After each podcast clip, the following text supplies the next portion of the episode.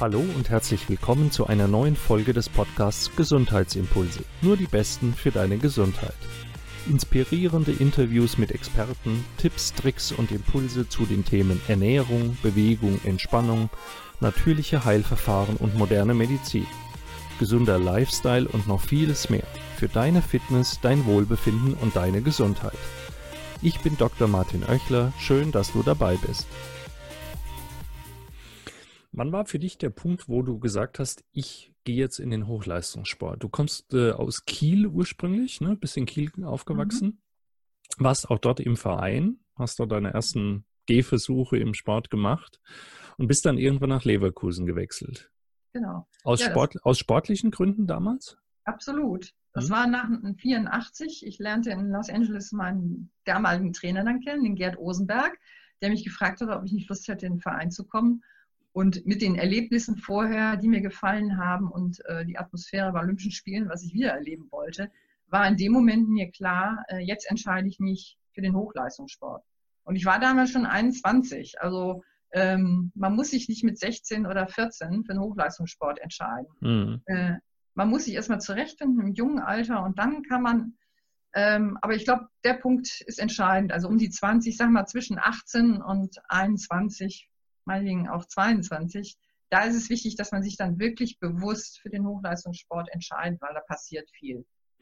Gilt für Turner nicht ganz, die, die fangen ja auch ein bisschen früher an oder auch die Schwimmer, aber ähm, ich halte nichts davon, in ganz frühen Jahren schon zu sagen, ich will Hochleistungssport machen. Es passieren nur so viele Dinge, ähm, gerade in der Pubertät. Da mhm. muss man sich erstmal zurechtfinden. Und dieses Ereignis da in Los Angeles, hat, das hat mich dann aber überzeugt, das zu machen. Ähm, wozu ich eigentlich keine Lust hatte, nämlich zum, regelmäßig zum Training zu gehen. Das hieß es ja. Ich habe gerne Wettkämpfe gemacht, aber Training war für mich wirklich immer eine Überwindung. Aber das nimmt man gerne im Kauf, wenn man ja die Freude erlebt, wie schön so ein Wettkampf sein kann, äh, oder auch das, was drumherum passiert, ist ja nicht nur der Wettkampf allein, sondern einfach auch die Menschen, die man trifft, was man erlebt, welche Länder man sieht. Aber das heißt, deine Motivation, etwas zu erreichen, etwas zu wollen, war größer als die Abneigung gegen den Weg dahin. Ja, ich hatte einfach ein Ziel. Ich hatte ein Ziel. Ja. Ich wollte so hoch springen wie, wie möglich und hatte dann das Ziel, bei den nächsten Spielen wieder dabei zu sein. Das war wichtig. Äh, wenn man ja, sich da festgelegt hat, das zu tun, dann dann ist das schon ein guter Start. Und, äh, Aber da sind wir wieder an dem Punkt. Ne? Man muss ein Ziel haben und der Weg dahin, der mag auch manchmal steinig sein, nicht einfach sein. Aber wenn der Wunsch, ein Ziel zu erreichen, entsprechend groß ist, dann nimmt man den Rest in Kauf. Oft äh, sagen Patienten zu mir, ja, ich weiß ja, dass ich das und das erreichen müsste, aber das ist ja so schwierig. Ne? Natürlich ist es schwierig, sagt ja niemand, dass es einfach ist, aber oft lohnt sich der Weg dahin, auch mal schwierige Zeiten durchzumachen, um dann hinterher ein höheres Ziel zu erreichen. Das lässt sich vom Sport auch auf Gesundheitsfragen und das ganze Leben übertragen. Auf jeden Fall. Da gilt es auch wieder, sich vielleicht Vorbilder zu suchen, die ja genau das sagen, nach äh, schweren Schicksalsschlägen irgendwie äh, wieder zurückgekommen sind ins Leben oder in den Sport, äh, dass sie es geschafft haben. Und ja. daran kann man sich wirklich orientieren, inspirieren lassen. Das zeigt, und, äh, es geht. Ne? Genau, es das geht. Ist, äh, und da sollte man ja mhm. darüber nachdenken, was in meinen Möglichkeiten dann äh, steckt, was ich auch dafür tun kann, dass es bei mir auch geht und äh, ja wieder zurückfinde oder erfolgreich sein kann. Hast du als Sportlerin Druck und Stress stark empfunden? Ähm, ich würde mal sagen, ganz normal. Für mich gehörte das dazu. Ohne Druck ähm, kann man, glaube ich, auch keine Leistung erreichen. Ähm, die Gefahr ist nur, wenn der Druck zu groß wird. Ähm, meist, wie du schon sagtest, den Druck äh, erlegt man sich ja selber auf. Man will ja selber etwas erreichen. Mhm. Ja, aber ähm, gerade heute, Entschuldigung, wenn ich dich unterbreche, wird ja oft auch von Sportlern gesagt, der Druck der Medien, der Öffentlichkeit, der Sponsoren, ähm, der Medien, habe ich glaube ich gesagt, sei mhm. entsprechend hoch. Empf du, du bist ja durchaus noch äh, im sportlichen Bereich aktiv, hast äh, Kolleginnen und Kollegen, mit denen du dich heute noch austauschst. Hat das wirklich so zugenommen in diesen 25 Jahren? Oder ist das auch nur eine andere Wahrnehmung der Akteure? Ja, das kann ich natürlich schwer beurteilen. Das einzige, der Unterschied ist, man ist auf äh, ja, sozialen Medien mehr unterwegs und präsent.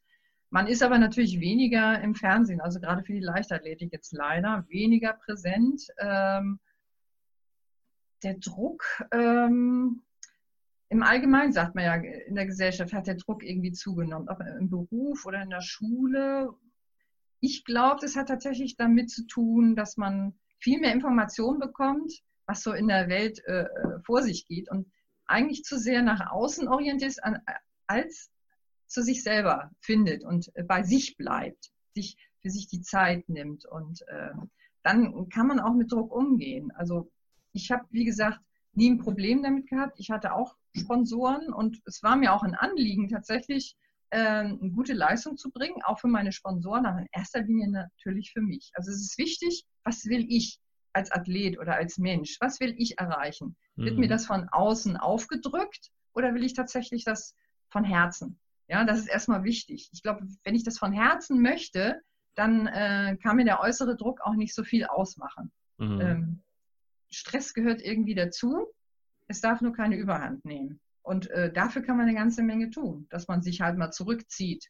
Ja, nicht permanent in der Öffentlichkeit oder in den Medien äh, präsent ist. Ähm, das halte ich für, für sehr wichtig. Ähm, es ist natürlich schwieriger geworden, weil man immer irgendwie dabei sein möchte und man die Angst hat, ähm, ja, vielleicht nicht wahrgenommen zu werden, weil es ja auch schwieriger geworden ist, glaube ich, wahrgenommen zu werden. Wir hatten früher viele, viele Wettkämpfe in Stadien und waren auch im Fernseher präsenter oder in, den, in der Presse. Ja, auf jeden Fall. Und deshalb äh, bemüht man sich vielleicht heutzutage mehr. Und da entsteht vielleicht tatsächlich mehr Druck, als es den früher gab. Mhm. Aber auch das ist ein wichtiger Impuls, das du gerade gesagt hast. Ne? Will ich mich selbst, also habe ich die Eigenmotivation aus mir heraus oder will ich nur jemandem anderen gefallen? Ja. Ja, wenn ich selbst es möchte, wenn ich dann selbst die Leistung erbringe, dann gefalle ich anderen ganz automatisch. Und das ist ja im Job, das ist in der Schule so, mache ich es für mich oder mache ich es, um irgendwie jemandem anderen damit einen Gefallen zu tun? Ne? Und mhm. das ist äh, eine Frage, die sich, glaube ich, sehr, sehr viele stellen müssen, auch in gesundheitlichen Dingen. Dabei geht es in erster Linie um uns, um unseren Körper, um unsere Gesundheit und nicht um irgendein Ideal zu erfüllen oder irgendeine Philosophie hinterherzulaufen oder was auch immer. Das ist also ein wichtiger Impuls, den wir an der Stelle gerne den Zuhörerinnen und Zuhörern mal mitgeben können. Ähm, heute machst du ja was ganz anderes. Du hast ja diese Erkenntnisse, über die, die wir jetzt auch sprechen, genutzt und gibst die an andere weiter. Ne? Du hast ähm, Bücher geschrieben, eins davon sehe ich hinter dir im Regal stehen. Entfessle ja. dich, ich glaube zusammen mit einer Kollegin äh, genau, Anke Brecht. Und der Untertitel ist äh, wie leitet der, wie, wie du wie, aus dir wie machst? Wie du aus dir machst, was in dir steckt. Ja. Also ist ja genau das, was. was da geht es um Motivation, ne? Ja, da geht es um Motivation, einfach um äh, mental stärker zu werden, um in der Lage zu sein, in dem Moment, wo es wichtig wird, das abzurufen, was ich ja antrainiert habe, was ich gelernt habe. Es, es gilt ja auch für Schüler und Studenten äh, in Vorprüfungen, ja. Also mhm. viele scheitern nicht, weil sie nicht gelernt haben, sondern weil sie nervös werden, Blackout haben, was auch immer, völlig nervös sind, abgelenkt sind, äh, wie im Wettkampf und äh, eben dann nicht ihr Potenzial tatsächlich zeigen können. Das ist schade und das ist frustrierend, kann das sein, wenn man nicht äh, lernt, ähm, ja, wirklich sich mental so stark zu machen, dass man sicher in, in so eine Prüfung geht oder in einen Wettkampf geht. Du musst jetzt nicht den Inhalt des Buchs wiedergeben, die Leute sollen das kaufen, wenn sie das wissen wollen. Aber gib uns mal ein, zwei wichtige Impulse, so die wichtigsten Hacks daraus. Ja, ich, ich kann ja mal drin rumblättern. Ich habe es hier vorliegen. Ja, die wichtigsten, ähm, ja, gibt es eigentlich, ähm, was vielleicht noch wichtig ist, Gedanken, Gefühle, also Emotionen, die, die einen ja beeinflussen. Mhm. Sind nicht nur, wir sprachen schon von Bildern, die können einen auch beeinflussen, eben halt im positiven und negativen Sinne.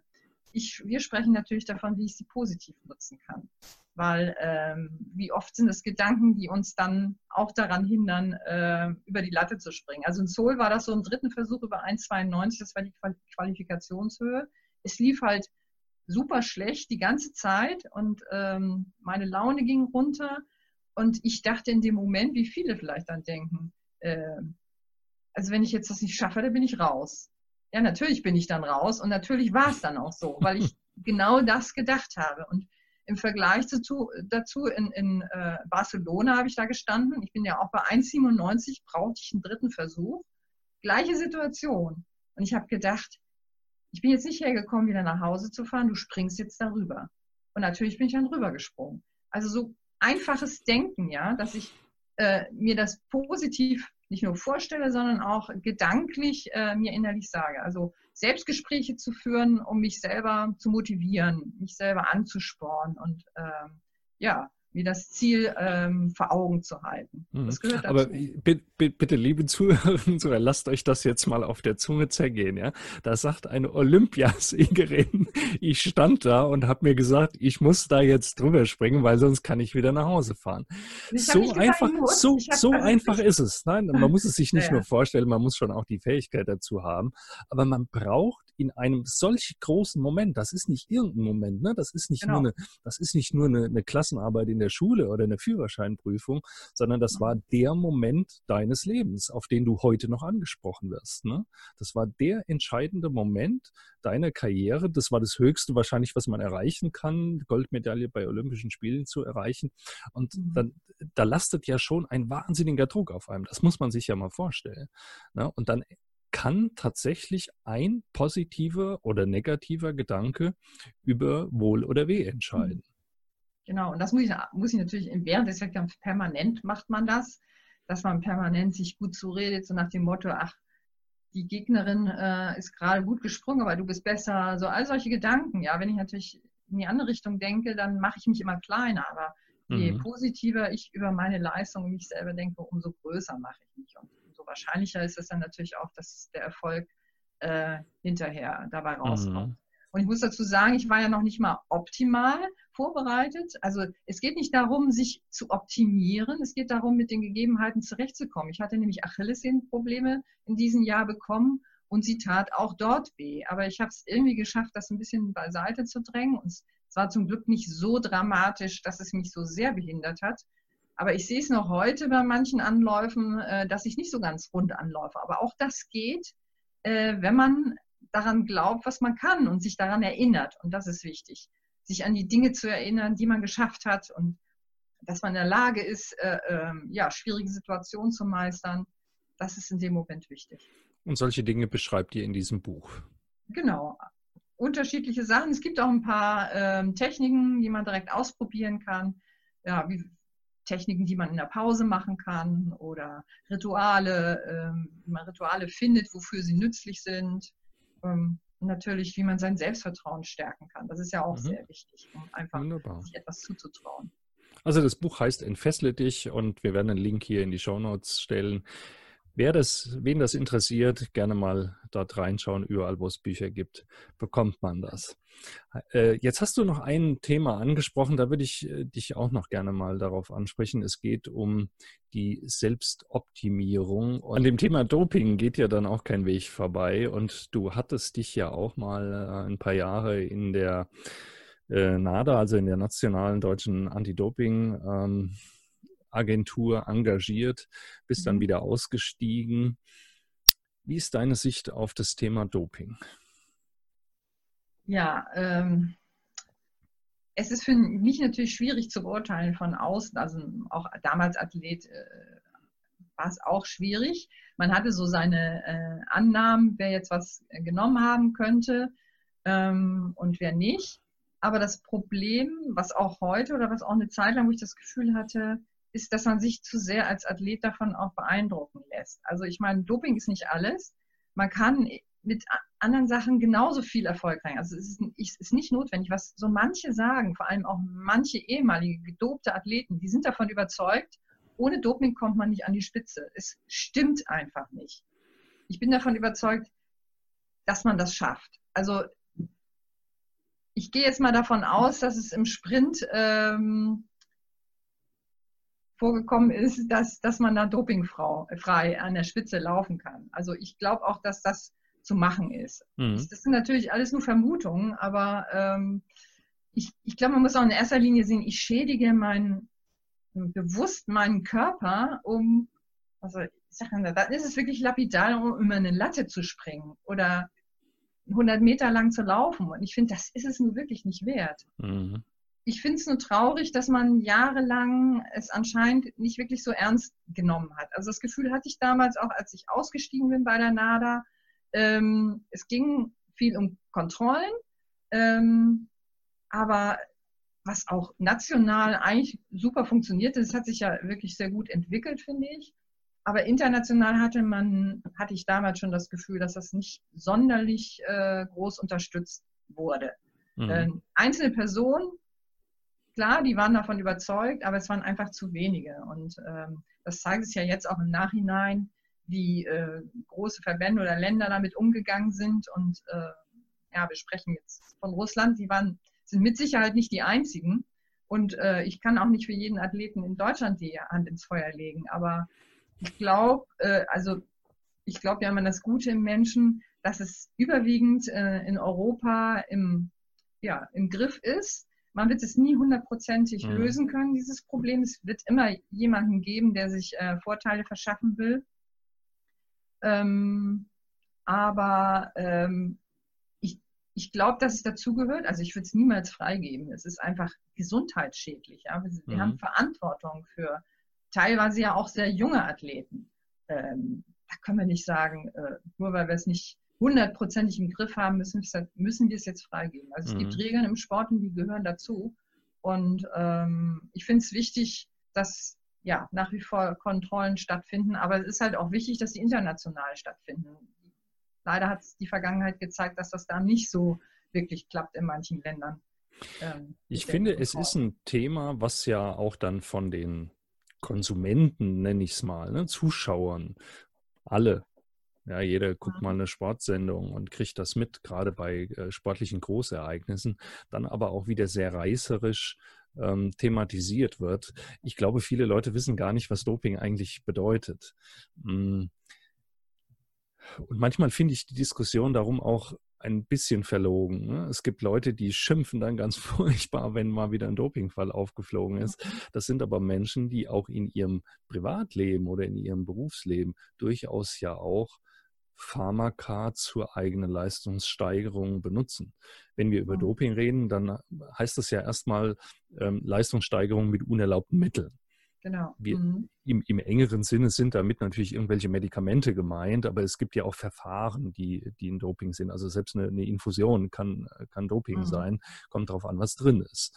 Ja, aber es gibt genügend Menschen, denen ich auch als Arzt schon begegnet bin, die nehmen morgens was, um richtig wach und leistungsfähig in mhm. ihrem Job zu sein und die nehmen abends wieder was, um dann entsprechend runterzukommen und äh, die nehmen ständig Schmerzmittel, weil weil das einfacher ist, als zum Physiotherapeuten zu gehen oder äh, vielleicht selbst mal an ihrer Haltung was zu ändern. Und letztlich ist das ja auch nichts anderes als Selbstoptimierung mit, mit äh, Medikamenten, bloß dass es halt im Beruf nicht offiziell verboten ist und im Sport schon. Müssen wir da, um das Thema noch breiter bekannt zu machen, um auch junge Sportler, junge Menschen dazu sensibilisieren, dass vielleicht auch einfach gesellschaftlich nochmal breiter aufrollen? Auf jeden Fall und vor allem, wo es irgendwie auch gedanklich anfängt. Es fängt nämlich da an, wo ich tatsächlich bei jedem Kopfschmerz oder jedem äh, kleinen Zipperlein sofort eine Tablette einwerfe. Genau. Oder weil ich, damit ich zur Arbeit noch gehen kann, mir irgendwie äh, Antibiotika, wohl da ist man ja jetzt auch zurückhaltender geworden, aber irgendwas äh, einnehme, damit ich diesen Tag überstehe, anstatt mhm. sich zu erholen. Ähm, und was mir auffällt, dieser ähm, Umgang mit Nahrungsergänzungsmitteln. Also ich, äh, es gibt absolut äh, sinnvolle äh, äh, Momente, wo es wichtig ist, Nahrungsergänzungsmittel zu nehmen. Aber diese ganzen Pülverchen, diese ganzen Läden, die jetzt aufmachen, wo, äh, ich weiß nicht, äh, drei Kilo Dosen oder noch mehr dastehen, um ähm, ja, möglichst schnell Muskelwachstum zu erreichen oder was auch immer. Also man kann sehr viel mit ganz vernünftiger, normaler Ernährung erreichen. Da sollten die erstmal ansetzen. Aber ist, wie gesagt, wieder bequemer, mhm. sich so einen Shake da rein zu ähm, schütten, als irgendwie was äh, Tolles äh, zu kochen. Mhm. Ähm, und da setzt das an. Also das genau. bewusste Einnehmen von Medikamente oder Nahrungsergänzungsmittel. Ich will das ja gar nicht verpönen. Das ist manchmal sehr wichtig, dass man das nimmt, vor allem gerade wenn man Mangelerscheinungen hat.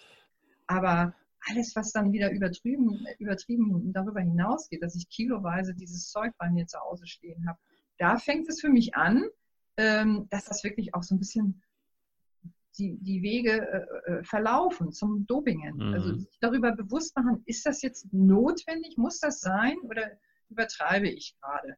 Ähm, ja, ob das jetzt die, ich kenne, ich weiß, welche Läden du meinst, die machen mir auch zum Teil Angst, wo ich dann denke, da nehmen die Leute irgendwelche Pulver, ohne zu wissen, was da drin ist, ähm, um halt sich selbst auch zu optimieren. Und jedes, nicht jedes Kind, was ähm, Ritalin, ohne das Medikament jetzt zu verteufeln. Das ist ein, ein wichtiges äh, Medikament für bestimmte Zwecke, ne? aber es dient halt nicht dazu, um äh, nur noch Einsen und Zweien äh, in der Schule zu schreiben.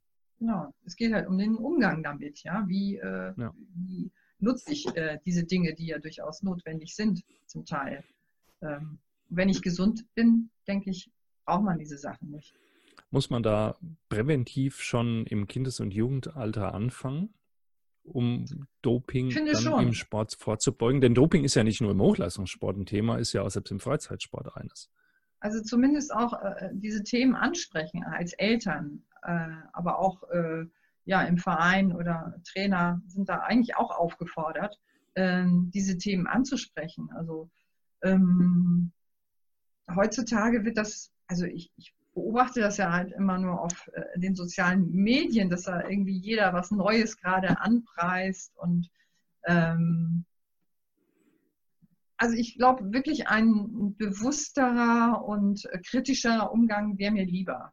Ähm, es gibt ja auch noch die Athleten, das ist dann der nächste Schritt.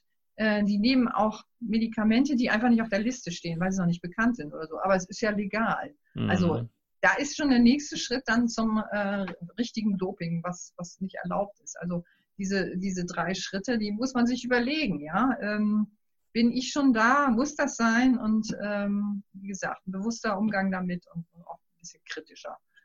Weil Sport, gerade Sport ist ja, ist ja nur ein Teil meines Lebens. Das Leben fängt eigentlich erst danach an. Also das weiß ich halt als ehemalige Sportlerin, aber ich weiß auch als ehemalige äh, junge Sportlerin, dass man denkt, es geht ewig und äh, mhm. das ist jetzt gerade mein Leben. Das ist natürlich zu der Zeit auch, aber ab und zu sollte man darüber nachdenken, ob das wirklich gerechtfertigt ist, wie ich da mit mir, meinem Körper und dem Sport umgehe.